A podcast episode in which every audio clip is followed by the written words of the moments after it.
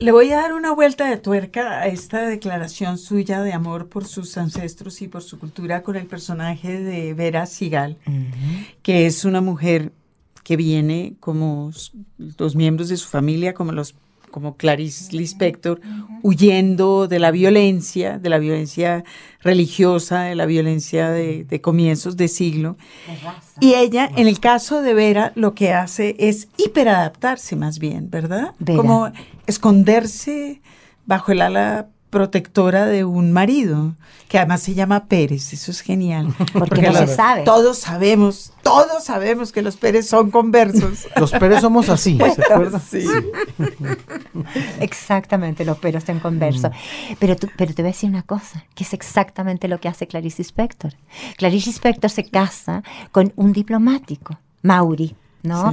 Y viaja por todo el mundo con este Mauri, bajo el alero de Mauri, como la mujer de Mauri, no como la mujer de este diplomático, en la cual ella tiene que eh, conformarse en, términos de, adaptarse a la situación de ser la señora de un diplomático, recibir, eh, ser la dueña de casa, ser mujer, ser madre de estos dos hijos, que uno de ellos finalmente termina siendo eh, esquizofrénico.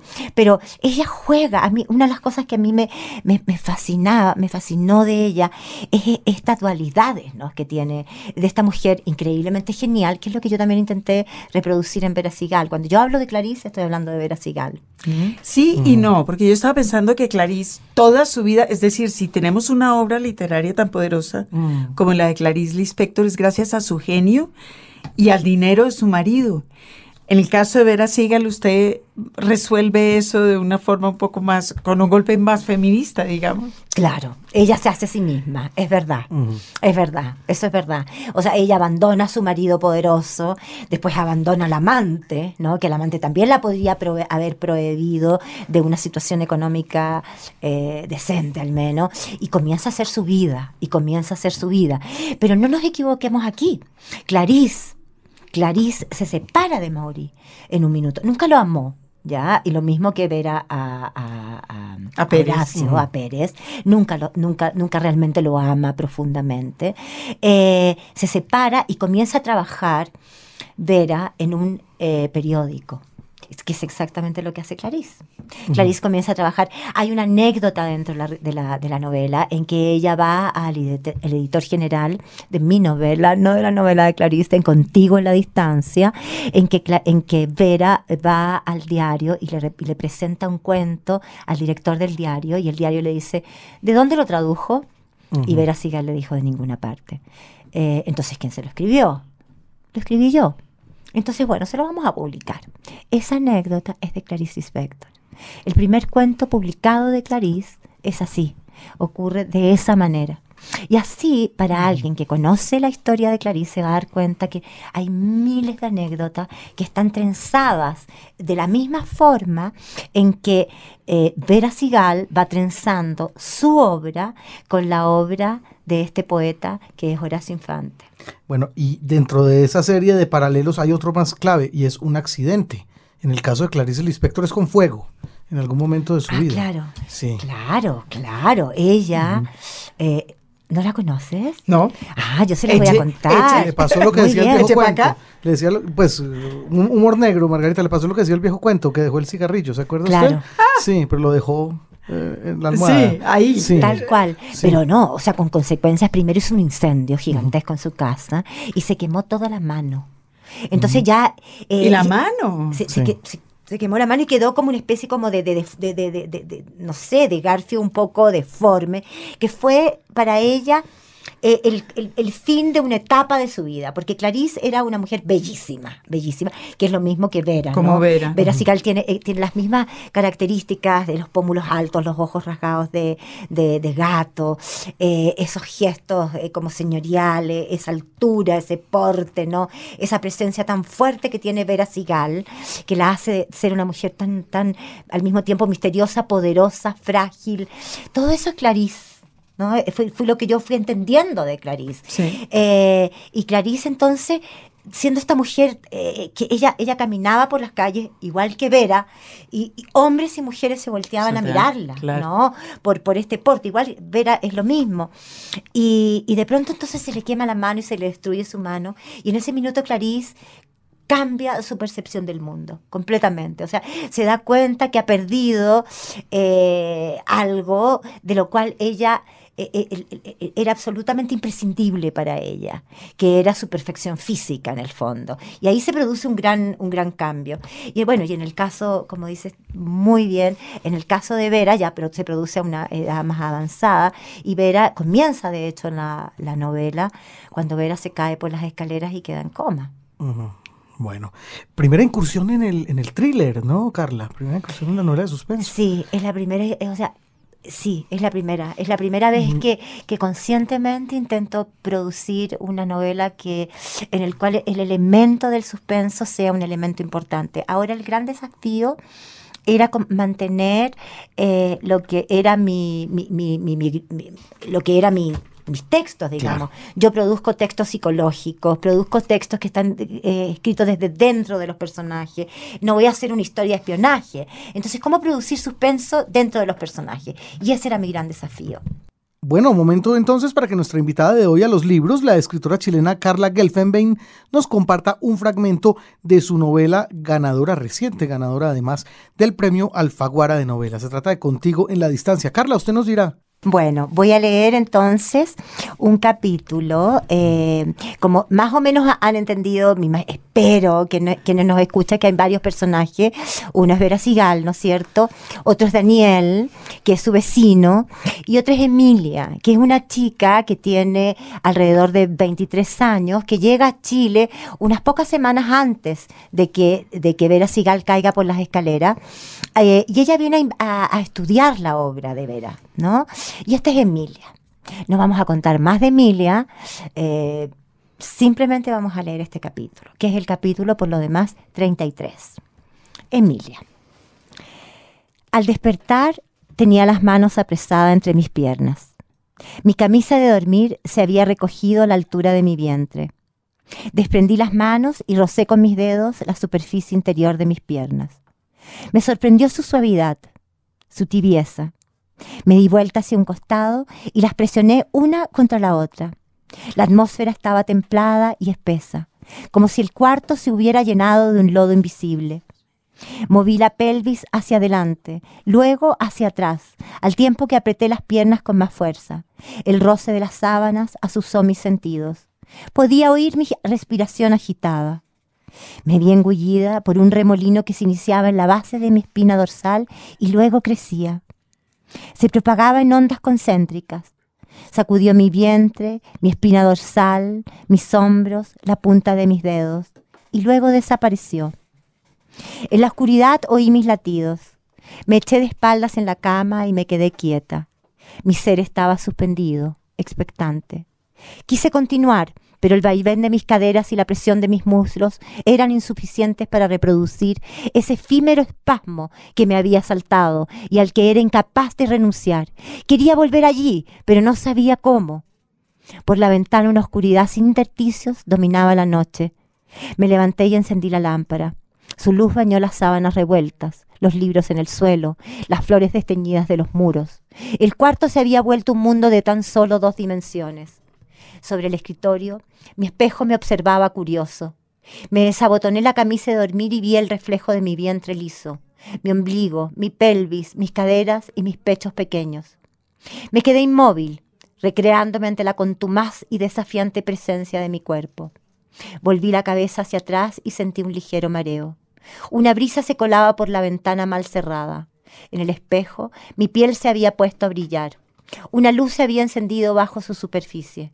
Contemplé mi rostro redondo, las cejas gruesas que parecían partirlo en dos, y entrecerré los ojos para imaginar que de esa insulsa redondez surgían pómulos altos, labios pícaros que pronunciaban palabras incitantes. Pensé en Daniel, lo imaginé mirando la luz que emitía mi cuerpo. Su rostro, que recién entonces me daba cuenta, no había mirado nunca detenidamente, era una abstracción que encerraba en ese momento todas las posibilidades. La idea de su presencia, agazapada al otro lado de la oscuridad, volvió a espoliar mis sentidos. Era ante sus ojos que ahora tomaba mis pechos rosados y los presionaba, haciendo que los pezones se endurecieran. Me senté en el borde de la cama y cerré los ojos. Estaba presente, entera, enlazada a las sonrisas sinuosas de las mujeres de la calle, a las manos que se unen, a los relojes que con su marcha perpetua marcan el pasar del tiempo, a la imagen de Daniel que desde las sombras me observaba. Apagué la luz y me tendí a lo largo de la cama. No tienes nada que temer, susurré. Nada que temer. Recogí las rodillas y abrí las piernas. Extendí una mano. Estaba húmeda. Moví los dedos con suavidad y luego me los llevé a la nariz. Era un olor penetrante. Volví a tocarme. Estaba todo ahí. Mi dedo medio que se movía, las olas que se asomaban y luego desaparecían. Pasé la mano por mi vientre. Estaba bañada en sudor. El calor que desprendía envolvió mis dedos y mi palma. En la penumbra todo carecía de forma y de finalidad. No había verbo ni sentido. Mis pechos se erizaban, mi cuerpo latía. Volví a tocarme en un movimiento compasado, intenso y a la vez profundo. Imaginé a Daniel preso en la oscuridad, anhelando participar de mi rito. Yo necesitaba llegar hasta ese lugar donde nunca antes había estado, pero que cada vez intuía con más nitidez. Era como recordar algo que no había vivido. Aceleré el ritmo de mis dedos, abrí más las piernas y alcé las caderas. Una pequeña protuberancia había crecido mientras la tocaba y parecía detonar los espasmos. La corriente se hizo tan intensa que tuve ganas de llorar. Ya no había vuelta atrás. Estaba ahí y de mi boca surgían ruidos desconocidos. La onda arrasó con mi cuerpo, convulsionándolo. Perdí conciencia del lugar, de mí misma, un espasmo tras otro, y luego uno solo, abriéndome. La urgencia mainada y un líquido cálido escurriendo entre mis piernas dejaban mi cuerpo exhausto. Las lágrimas afloraron lentamente, se, se, entremezclaron con el sudor. Me cubrí con las sábanas, la tranquilidad se fue apoderando de mí, como si los músculos de mi cuerpo se hubieran echado a dormir en sus cavidades internas. Cerré los ojos. Desperté agitada por un sueño. Un aguilucho sobrevuela una piscina donde un cuerpo de mujer flota desnudo. El pasto está chamuscado y arriba los cerros miran somnolientos. Una horrible quietud. Niños de cabezas rapadas, niños descalzos, niños que observan morbosos el cadáver y a lo lejos las sirenas inundando el aire con su trágico vaticinio. Me levanté de golpe. La imagen de la mujer muerta aún pegada a mis ojos. Salí a la azotea. Amanecía. En el cielo quedaban unas cuantas estrellas. Mi cuerpo se sentía ingrávido, como el de una extraña. ¿Cómo había pasado del mundo conocido y familiar a ese trance feroz y mágico de mi cuerpo? Así era como había imaginado el acto sexual. Un acceso de demencia, una irrupción salvaje, desafiante, en un mundo donde antes reinaba el silencio, el familiar y frío silencio en el cual había habitado. Los libros. Radio Nacional. El Run Run Editorial. Bueno, se llama Run Run la sección, Margarita, porque siempre tuvimos la pretensión de que fuera una sección de candilejas, una sección de entretelones. No la logramos nunca, pero esta vez sí es de puro chisme. Bueno, como nos gusta, como nos gusta. Bueno, sí, no. Eh, habría quien se escandalizara y diría, hombre, ¿por qué no dejan en paz al pobre Mario Vargas Llosa que salgan con fotos con la exmujer de Julio Iglesias? Dijimos Julio Iglesias en los libros, Jaime Hernando. Eso es una novedad. También. Está bien, está sí, bien, sí, está sí, bien. Bueno, está bien. pues a propósito de eso, Margarita nos tenía aquí una deliciosa Esta, ensalada de escándalos familiares en la literatura. De escándalos familiares. claro, Vargas Llosa no lo van a dejar en, ah, no. paz porque todos los hombres están muertos de la envidia. Sí, sí, sí. Y todas las mujeres están muertas de la furia. Totalmente. Pues bueno, no, allá él, mejor dicho, son decisiones del fuero privado, pero eso no, no significa que no nos parezcan uno deliciosas. sale en ola, sí. ya es una, la historia es pública. Sí, claro. verdad. Podemos hablar de Vargas Llosa en la peluquería, ah, pues sí. que es algo que le agradecemos a Vargas Llosa y a Julio Iglesias. Bueno, muy bien, Margarita. Entonces cuéntenos casos Matrimonios escandalosos, esto se llama contextualizar. Ah, muy bien. Camilo José Cela. El Nobel de Literatura el Español. Nobel de sí. Hizo, bueno, Cela, para pa ponernos en contexto, nació en 1916. Uh -huh. Fue Nobel en 1989. Sí, ya grandecito. Ya grandecito. Uh -huh. Y un año después, o sea, ya más grandecito Más aún, se todavía. divorció de su mujer de toda la vida y madre de su hijo, Rosario Conde, y se casó dos meses después. Esto estoy citando a Ola. Ah, ustedes comprenderán, sí, claro. el recuadro que sale en la nota de Vargas Llosa. dos sí. meses después se casó con Marina Castaño López, Ujú. nacida en 1957. O sea, le llevaba Unos 40 añitos, años. Unos añitos, no es cosa. Unos lustros. Bueno, Bueno, sin embargo le duró 12 años. bueno, mire usted. Co- cosa que Marina Castaño López vaya usted a saber si estaba contando con eso. En todo caso, eso supongo que dio de qué hablar. Eh, pero más, es decir, no ha parado de dar de qué, de, de qué hablar. Porque aparentemente Cela, que era un tipo que hacía sus cosillas como ser sensoria así, Ah, sí. eh, sí, sí, de- sí. desheredó a su hijo Imagínese usted. O sea, le legó todo a su segunda esposa. y le dejó toda su segunda Y esposa. el hijo un palmo de narices. Bueno. El hijo dijo, y llevan todo este año, todos estos años desde que se murió el Nobel, en pleito. Un pleito que por supuesto el hijo está ganando, ha ganado y va a seguir ganando, pero Marina. Castaño, que yo creo que no ha podido sentar a beberse sus derechos, sus royalties en paz, pues no ha hecho otra cosa que estar en los tribunales. Entre otras y muchas en 2012 y ahí ya, yo no sé si se aburrieron los de Ola o yo me aburrí o qué pasó, pero en 2012 ya una, un juez en España dictaminó en contra de Marina Castaño y dijo, calculó que la fortuna de Cela eh, alcanzaba cerca de 8 millones de euros. Mire usted. Se la cuento. Se la, se la cuento. mi- ocho millones de de, euros, uf. de los cuales 8 millones de euros, dos tercios le, le correspondían al hijo, así el otro hubiera querido Ah.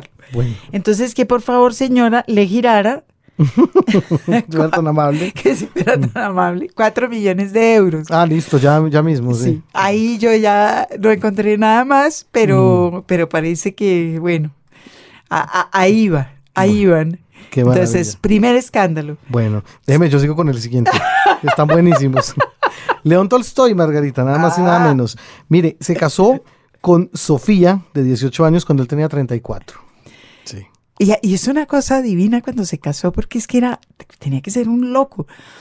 Le dio a leer a su mujer sus diarios para que ella se enterara de lo calavera que había sido ¿Qué clase de antes. esa? Bueno, Pero con todas las que se había acostado, todas las, todas las bestialidades que había hecho que estaban en los diarios, le digo, mira, Sofía, ten pa- para que te enteres. uno que trata de no dejar el celular por ahí botado y el señor va mostrando buenamente sus diarios. diario. Bueno, pues, Entonces, eso, eso para empezar. Allá él. Bueno, el caso es que tuvieron 13 hijos. Y mire usted lo que debió haber sido esa vida familiar, Margarita.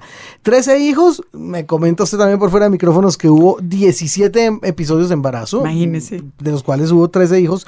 Y entre uno y otro, esta mujer transcribiendo la obra del marido. Dicen que, por ejemplo, Guerra y Paz la tuvo que, co- que copiar siete veces. Uy, uy, uy. Dios. Guerra y Paz. Sí, es una Bueno. cosa un poquito farragosa. Al final de su vida, Tolstoy se puso místico político Mm. y decidió que tenía que renunciar a todo y a todos sus bienes. Y de hecho, efectivamente, un día cogió, empacó en una mochilita, que no creo que fuera una mochilita, una muda. Mm, Y ya, una y se, mudita y se y fue. se- y se fue y dejó dicho que, el, que su tierra, que no era poca, a la mujer ni a los hijos les iba a tocar, sino que eran para... Bueno. Acabaron siendo del pueblo, fíjese usted, la Increíble. tierra y la casa, porque al ratico pues sucedió la revolución rusa, Mm, No, hágame el favor. pero a la mujer la dejó sin, sin cinco. Mm, no. Él se murió des- al poquitico, es, creo que en el viaje de volarse de su casa.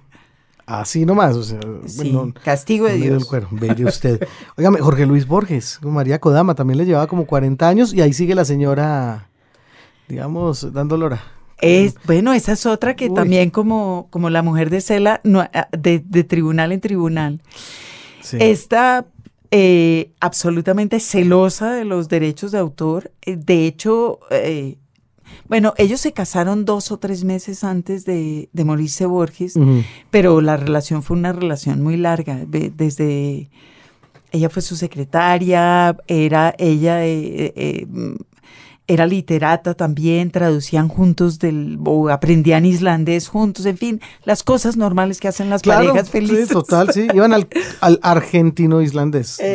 Instituto Porteño Irland- eh, Islandés, ni siquiera Isla- is- islandés. islandés, usted, eso. Qué bárbaro. Eh, pero apenas se murió Borges, entonces María Kodama resolvió que lo- la cosa de los derechos de autor aquí mando yo, Mm. y hasta hoy no ha hecho otra cosa que tener pleitos con los franceses. Le fascina, ¿no? Armó una bronca sensacional con Galimar. Mm. Eh, de- con los ingleses también los hizo volver a traducir a Borges.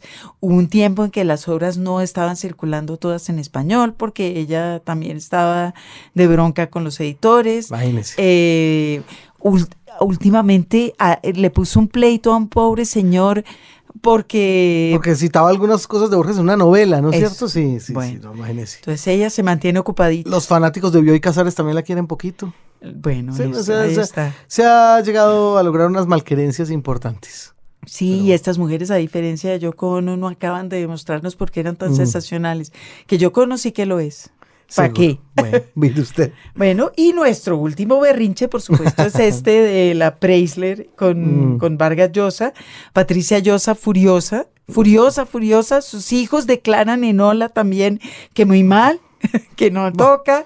Se han declarado sorprendidos. ¿no? Sorprendidos, Bueno, hágame el favor. bendito. Eh, y, y pues Patricia Llosa ahora pues, se mesa, o sea, se rasga las vestiduras, pero todos conocemos la historia porque la leímos en una novela de cómo llegó ella a ese matrimonio.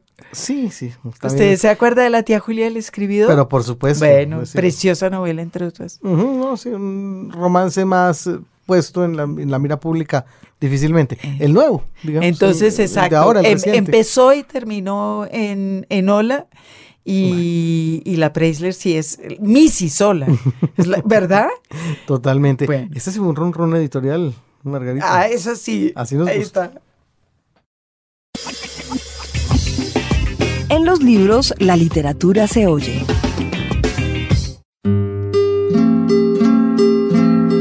No nos íbamos a quedar en esta edición de los libros sin escuchar el bolero que inspiró el nombre de la novela ganadora del premio Alfaguara de la chilena Carla Gelfenbein. Este es Contigo en la distancia en la versión de su propio autor, el maestro César Portillo de la Luz. No existe un momento del día en que pueda apartarte de mí. El mundo parece distinto cuando no estás junto a mí.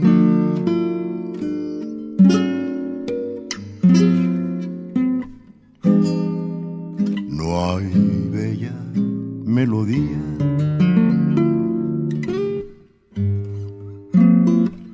en que no surjas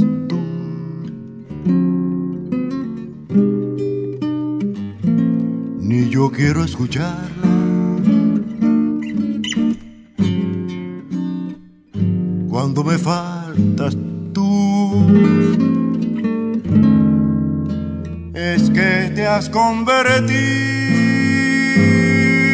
en parte de mi alma ya nada me conforma tú también más allá de tus labios del sol y las estrellas.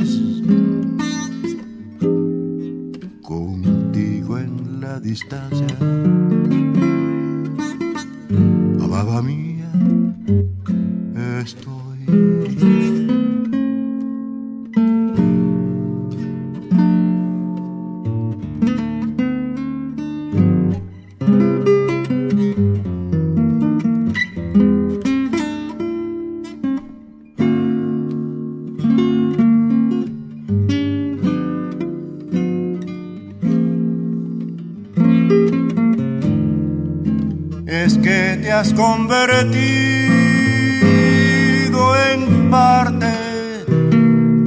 de mi alma ya nada me conforma.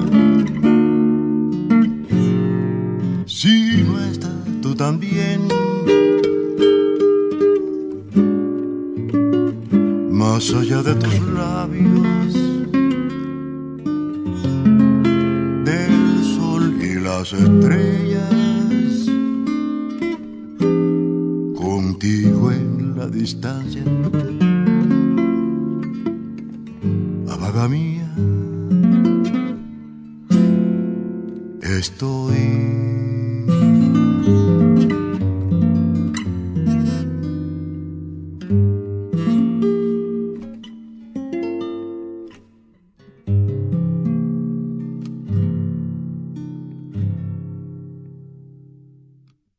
Los libros. Radio Nacional. En lista de espera. Carla Gelfenbein, es lo primero que digo para salir del asunto. Una vez, rápido. sin Muy bien. Cinco en Gelfenbein. Gracias, Margarita. Nuestra invitada de hoy aquí a los libros, Premio Alfaguara de Novela 2015. Qué gusto tenerla aquí, Carla. Y vamos con el cuestionario de Margarita. No sin antes hacerle una pregunta como melómano, pues que, me estoy debiendo. Y es el título de la novela, El gran bolero de César Portillo de la Luz, Contigo en la Distancia. ¿Por qué lo eligió como título de la novela? La verdad es que los títulos son siempre lo que más, lo que más, lo que más, lo que más me cuesta. O sea, llego a terminar la novela, pasan meses y yo dándome vuelta y dándome vuelta y dándome vuelta y no puedo llegar al título. Y en este caso, de hecho, tuve que ir a Cuba, ¿no? A buscar el título. Ah. Ajá. Fue en un viaje a Cuba, un poco, unos pocos meses, mm, casi ya cuando tenía que entregar la novela, eh, con unas amigas y de pronto estaba en un lugar y escucho la canción y mi amiga, que es una mexicana bolerista, se pone a cantar el bolero y entonces en ese instante fue así como, wow, una de esas epifanías, ¿no? En que tú dices, esta es la canción, o sea, este es el título y empecé a hacer todas las conexiones de las distancias, de las distancias entre los personajes y de cómo en realidad la distancia humana era el tema que yo había estado tratando desde que empecé a escribir, ¿no? Por lo tanto, este contigo en la distancia me llena, a mí me llena el corazón. Qué maravilla. Bueno, en Chile hay un gran bolerista que es Lucho Gatica. Claro, que también la canta, ¿no? Nonagenario y bueno, lo queremos sí, mucho, por claro. Mm. supuesto, aquí en Colombia. Y también la canta, sí. Pues muy acertado título, Carla. Gracias. Bueno, las dejo. Margarita, su cuestionario. Dele pues. Y una pregunta que no está en el cuestionario, pero que me quedó rondando eh, después de leer la novela. Mm. Porque usted dice en alguna parte que esta es una muy bella hist- historia de amor. Y a mí me pareció que en realidad, en resumen, es una historia de muchos y muy infelices desamores. Dije yo que era una bella historia de amor. O no lo lo- recuerdo. O a alguien se le ocurrió ponerlo. Claro, a alguien se le ocurrió porque yo no, yo no considero que sea una bella historia de amor. Las bellas historias de amor son un aburrimiento terrible, ¿no? O sea, justamente vamos a empezar a, vamos a leer Ana Karenina porque comienza así, comienza. Todas las familias felices son, t- perdón, todas las fam- familias felices son iguales, mientras que las infelices son so- lo son cada una a su manera. A su manera. Por lo tanto, las historias que yo cuento no son bellas, no son bellos amores, son amores justamente que pasan por todos eh, las tortuosidades y todos los aspectos que tiene que pasar cualquier amor. ¿no? Bueno, pero son quítele, reales. quítele la son belleza reales. y hablemos del desamor. Es Sí. una novela llena de desamor. Es y una de, llena. llena- Es una novela llena de, de abandono, llena de, de dolor al final. Es decir, es, es, deja muchos cadáveres regados en el camino. Eh, sí, pero, pero, pero, pero de alguna manera yo siento que, que- que en ese camino, en ese camino donde eh, eh, eh, metafóricamente van quedando cadáveres, eh, yo diría que más bien van quedando semillas. Más que cadáveres, ¿no? Porque van quedando semillas que permiten mirar hacia algún lado. O sea, estos, estos personajes parten de la oscuridad absoluta, en el sentido de que, que el conocimiento que tienen de sí mismo es limitado, el conocimiento que tienen del mundo es limitado. Y de alguna manera, no es que yo diga que a través del color hay que ver, del dolor hay que ver la luz. Tampoco, yo no soy en absoluto ni mística ni nada de esas cosas. Y menos creo en que hay que estar eh, eh, haciéndose mea culpa para, para poder vivir. No, yo soy por el gozo, por la alegría, por, eh, por, por la risa, etcétera. Pero hay que vivir la vida, eso sí. No hay ninguna posibilidad de gozar ni de reírse si uno no vive la vida. ¿Y qué es lo que hacen estos personajes? Es vivir la vida tal cual es.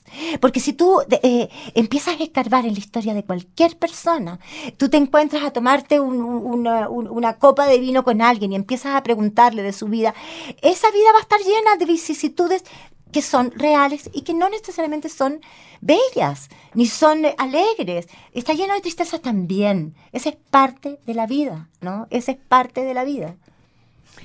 Arranco con el cuestionario. Ya nos contó que le gustaba leer. ¿Tiene rituales para la lectura? ¿Horas favoritas de lectura?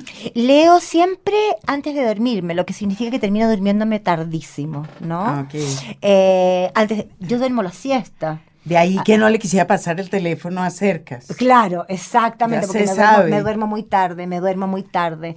Eh, esas son las horas, las horas en las cuales como que el mundo está un poco detenido, ¿no? Y, y muy temprano en la mañana cuando me despierto.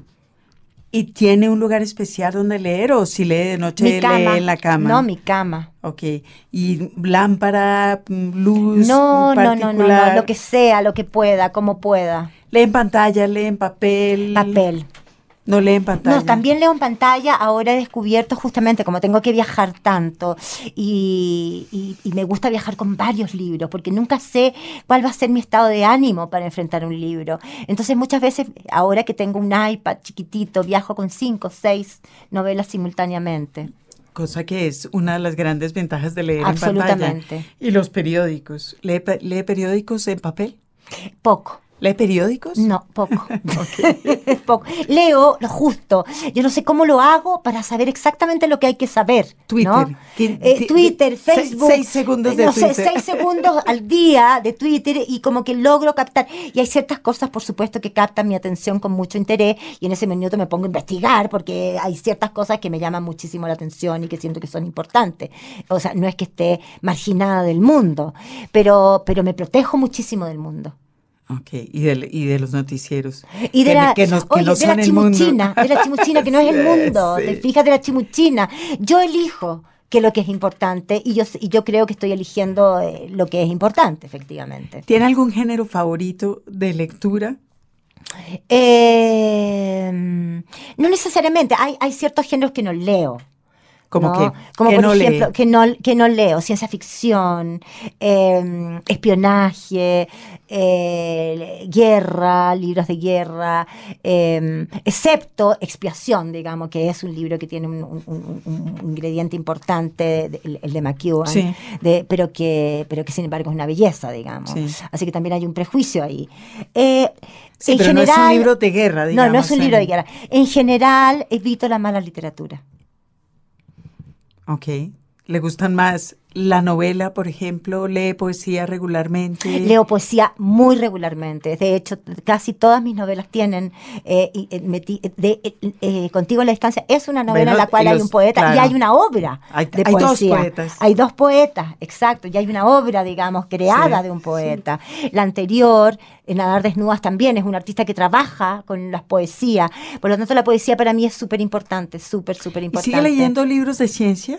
No, no, no, no, eso no, eso no mucho, excepto ciertos artículos que voy encontrando y que me parecen interesantes, digamos, pero no estoy suscrito a una revista de ciencia, por ejemplo, no, no. ¿Su libro favorito durante la adolescencia? Eh, su- durante eh, Rayuela. ¿Lo cargaba para arriba, para abajo? Lo Me leía? encantaba, me encantaba y me encantaba eso de que, de eso de poder jugar con el libro, ¿no? De, de- de tener esa posibilidad como de leerlo eh, de un lado hacia otro, pero también con la, proposición que te daba Julio Cortázar, pero también con la proposición que tú podías hacerte a ti mismo, ¿no? De leerlo, de ese, esa, esa, esa, esa capacidad de jugar con el libro a los 17 años, es simplemente. Yo me acuerdo que la primera vez que leí eh, eh, Rayuela de haber tenido 14 años o 15 años. Y, La edición de Suramericana es la que tiene la Exacto, cabeza la- exacto, negra con la exacto, rayuela. Exacto, Ok. esa, esa, Es- esa, esa.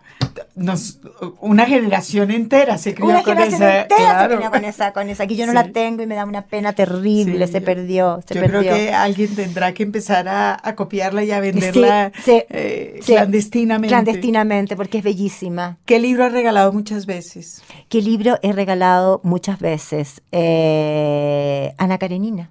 De hecho. ¿En alguna traducción en particular? O... Eh, sí, ay, pero es que no sé cómo se llama la traducción. La traducción. No, no, no, no te podría decir, pero yo lo conozco cuando lo veo. Ok. ¿Se acuerda el editor? No. No, tampoco. Tampoco, vale. Eh, ¿Qué libro no regalaría nunca? ¿Qué libro? no? Un, un libro de autoayuda. Ok. ¿Por qué? Porque yo creo que, que de alguna manera eh, las fórmulas son inútiles, ¿no? La- la- la- justamente creo mucho más en la literatura en ese sentido, porque la literatura lo que hace es plantearte preguntas.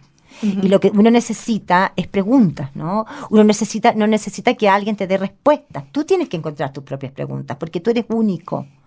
Tú eres completamente... hay- hay- aquí hay un concepto, perdón que me, me- me- pero hay un concepto que también viene de la ciencia y que tiene que ver con, con todo esto. Y tiene que ver que, que- que lo entendí cuando estudié genética, de que no va a haber nunca en la historia de la humanidad, ni ha habido nunca en la historia de la humanidad alguien que tenga tu composición genética, en el sentido que tú eres absolutamente irrepetible.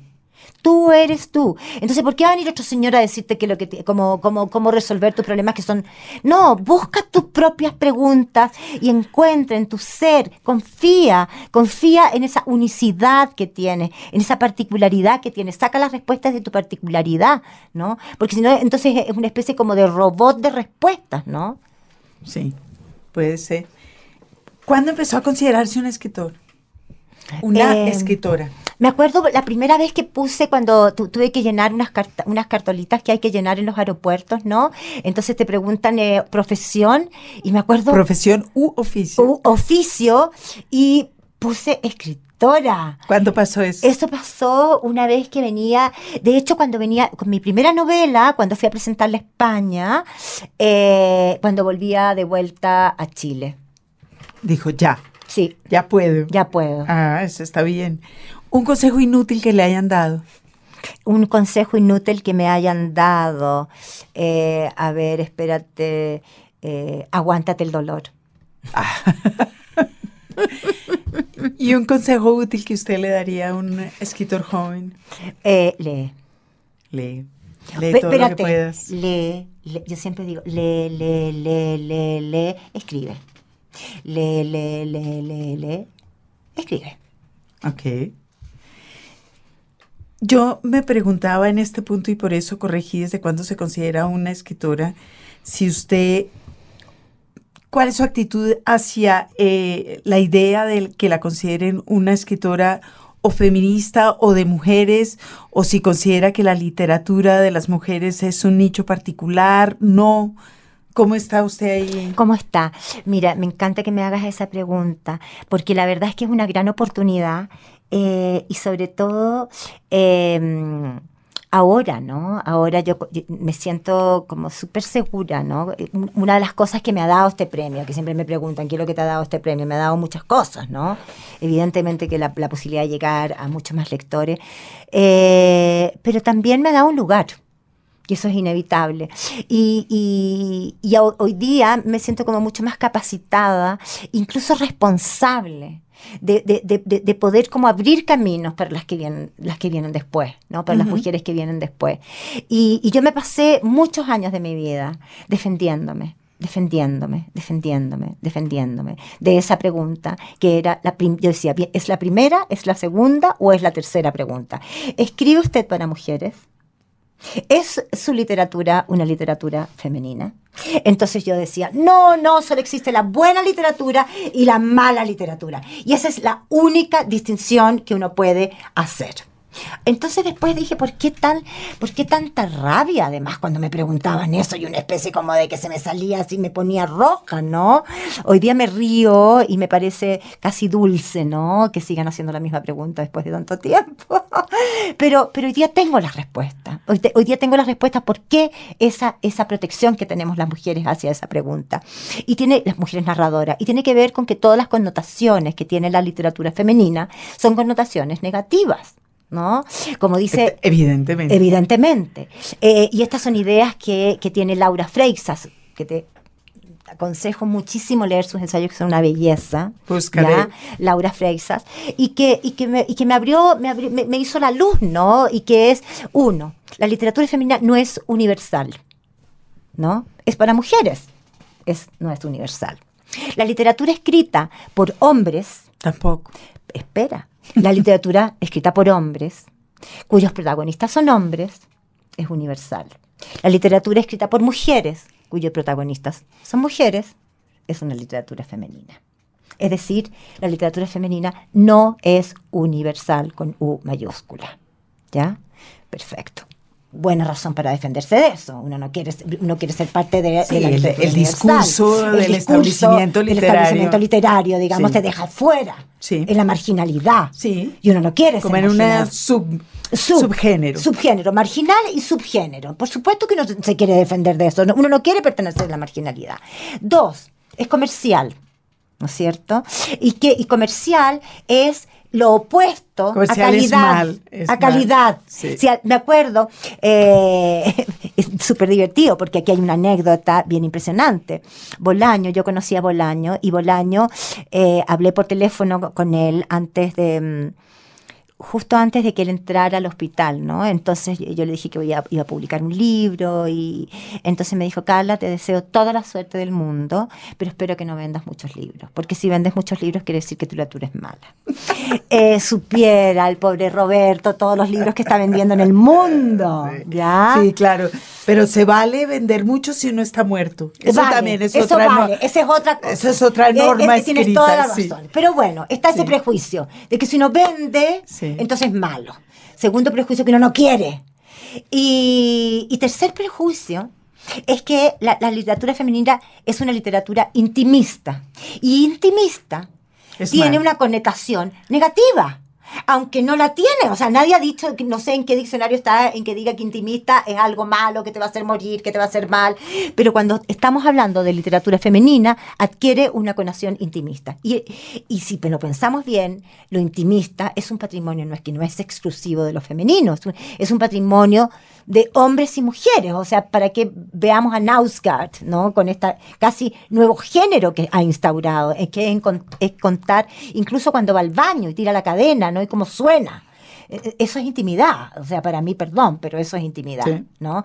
Y, y, y- pero sin embargo... O los diarios. O los diarios, Pensando, por dale. supuesto, por supuesto. Digamos, yo me, me- me apasiono con el tema, porque de verdad creo que es un tema súper importante, Margarita, y que creo que es importante para, para las escritoras que vienen, para las escritoras que están comenzando, para las escritoras que, que, que están siendo como eh, eh, eh, dejadas de lado y, y- y tildadas de, de literatura femenina, de literatura eh, fácil, cuando hay muchas, muchas eh, narradoras, mujeres que están escribiendo con la misma, con toda la seriedad del mundo, digamos, con toda la seriedad, con toda la pasión del mundo, y que están escribiendo eh, una literatura intimista, que no tiene nada de malo, muchas veces para mujeres, que no tiene nada de malo, eso eso no la hace no universal, y que además venden.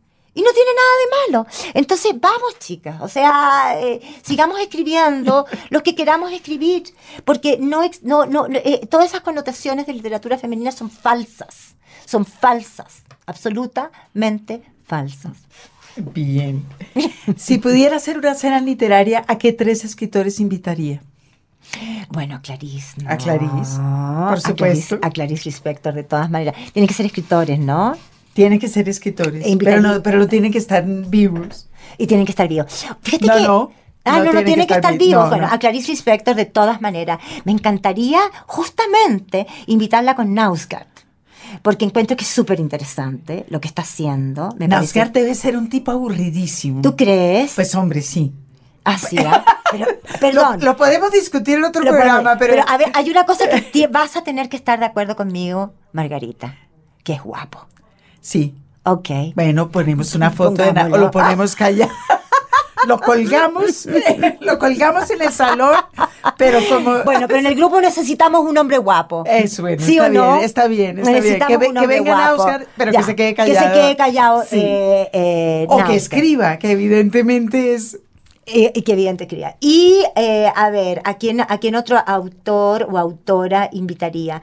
Hay una mujer que me hubiera fascinado conocer, otra, mujer- otra escritora que me hubiera encantado conocer, que es Carmen Martín Gaite. Ok. Eh, una mujer que también tiene de esas mismas connotaciones, una mujer muy coqueta, Sí. eh, muy consciente de sí misma, muy potente, pero que me enseñó algo súper importante, que fue la compasión hacia tus personajes. Y creo que ese es como el sino de, de mi escritura. Es decir, una vez que yo tengo mis personajes, hagan lo que hagan, eh, yo no los voy a juzgar. Y eso me lo enseñó Carmen Martín Gaite. Y me gustaría conversar con ella, la verdad. Entonces yo creo que Clarice, Carmen Martín Ga- Gaite y Nausgard. Nausgard mirando. Y yo no, y yo no puedo estar. Usted, claro, Ah, ya, claro. Y yo también entonces. Claro, bien.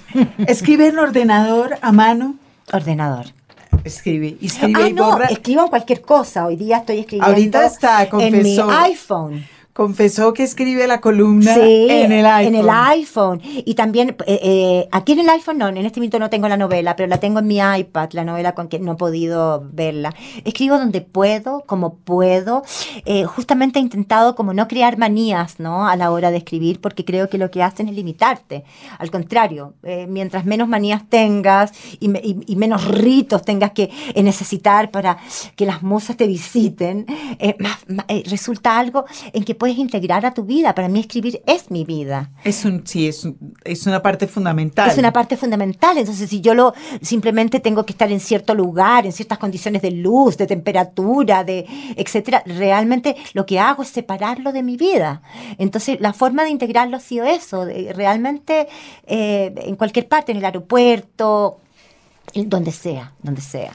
Escribe, ha publicado cinco novelas desde 2002. Cinco novelas. Pero yo me preguntaba si todo ese tiempo estaba desarrollando, es decir, termina una novela y sigue con la otra, tiene tiempos muertos, ti- tiempos sin escritura, si- sin contar premio, pero Claro, yo creo que nunca, nunca tengo, nunca tengo tiempo. Siempre estoy.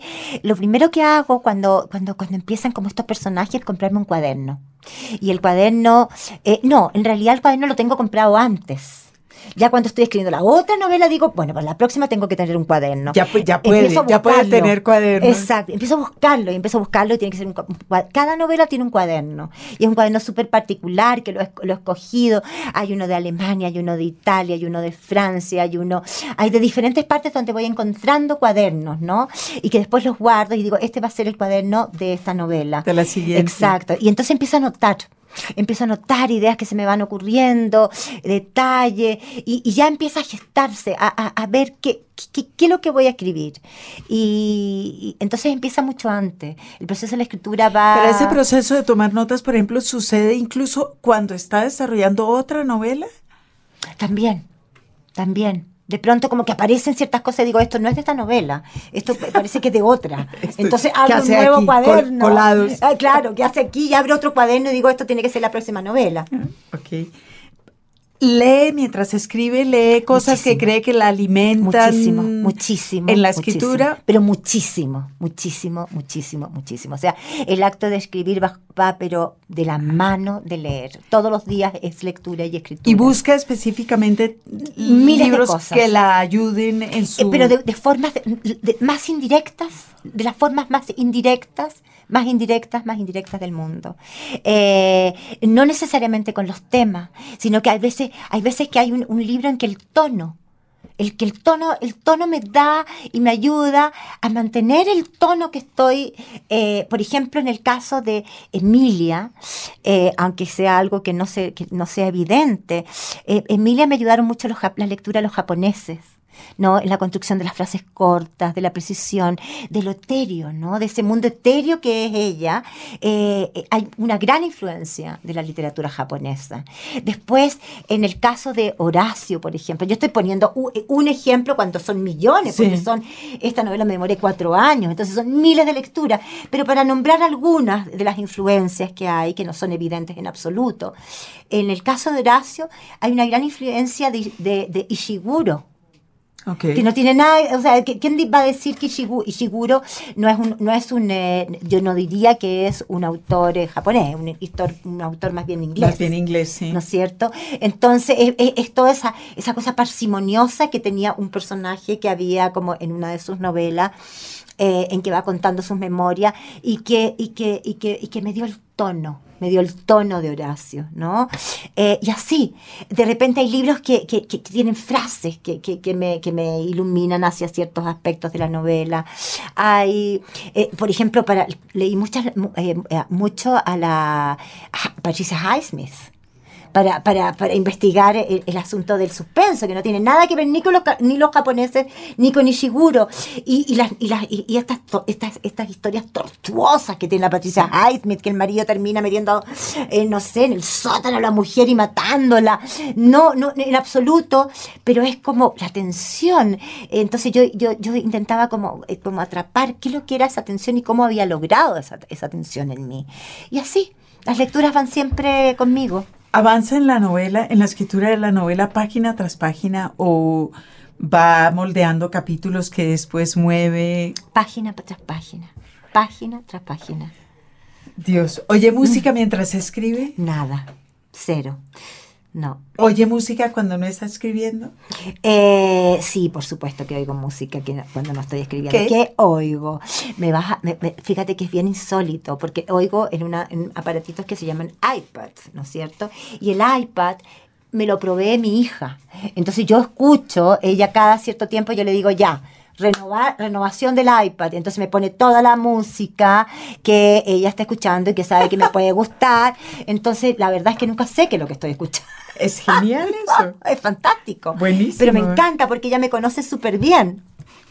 ¿Tiene alguna vez ha tenido en, en relación con un texto a un lector especial en mente? Nunca, nunca. Ok. ¿Y en otras formas de entretenimiento ve televisión, ve cine? No veo televisión, nada, cero. Eh, me gusta ver películas, me encanta ver películas. Eh, el cine me gusta muchísimo, muchísimo. Voy al cine, me gusta, me gusta. ¿Y ve películas en la, en la televisión, en el computador? Sí, también veo películas. No veo series todavía no, no, no, no, no, logro entrar en las series, no me gusta eso de Es el momento, ahorita que está en la vida itinerante. Quizás, ¿ah? tienes razón, de empezar a andar con el, eh, con el Netflix y andando viendo no Todavía no me he metido en... Y, y las que me he metido no me han gustado. Bueno, a alguna le gustará. ¿Sigue alguien en la red?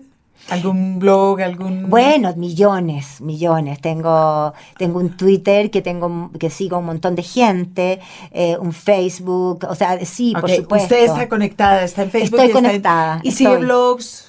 Eh, me encanta el blog de Ivan Tais, por ejemplo. Ah, ok, Moleskine. Moleskine, me parece súper interesante en términos de... Después sigo, sigo el New York Times, el, el, New York Review of Books, eh, el Guardian eh, de Books. Estoy siempre como al tanto un poco... yo viví tanto tiempo en, en, un mundo anglosajón que, que, como que intento como permanecer como, como es ligada. Una pregunta que quería hacerle. ¿Lee indistintamente en inglés o en español? Leo, leo mucho en inglés, pero me gusta mucho más leer en español. Sí, pero eh, muchas veces trato de leer los originales en, en, en, inglés, digamos. Pero, por ejemplo, Nausgard, que no escribió en inglés, no tengo por qué leerlo en inglés. Si escribió en noruego, no. lo leo en español, por supuesto. Ok. Y para terminar esta sección, ¿qué está leyendo ahorita? Ahora, justamente acabo de terminar de leer el último libro de Silvia, va de Silvia, de Claudia Piñero, que es una argentina. La que la entrevistamos aquí. Que la entrevistaron y que se llama Una pequeña suerte y que está recién llegando a Colombia. Y está es, bien. es una muy buena novela, muy entretenida. Pero Claudia escribe novelas de suspenso. Claro, claro. Claro, claro, claro. Bueno, no, esta no es policial en absoluto, pero tiene, pero maneja muy bien el suspenso me gustó muchísimo. Estuve con ella en Argentina y empecé a leer su libro. Bueno, se nos va acabando el tiempo y el tiempo aquí en la vida real también para Carla Genfelbein ha sido una cosa de ir y venir porque está cumpliendo con todos los compromisos. Esta noche, en el momento en que se graba el programa, además está lanzando justamente aquí en Bogotá su novela ganadora de premio Alfaguara, Contigo en la Distancia. La va a acompañar en eso Jorge Franco. Y bueno, pues nosotros ya nos podemos dar el lujo de tener una sección de clásicos, básicamente por el tiempo de la invitada. Pero lo que sí nos ha dejado ella es que ese fragmento que quería leer se lo recomendemos al público. Pues entonces, Carla, hágalo usted mismo si le parece. ¿Qué recomienda a nuestros lectores de los libros? Que sin duda lean Ana Karenina. Por esa, bueno, todo el comienzo es precioso, pero esa primera frase es una maravilla y es de lo que escribimos los escritores. Nosotros no escribimos de las familias felices, porque cada familia fel- infeliz lo es a su manera. De eso es lo que el material de que está hecho la literatura.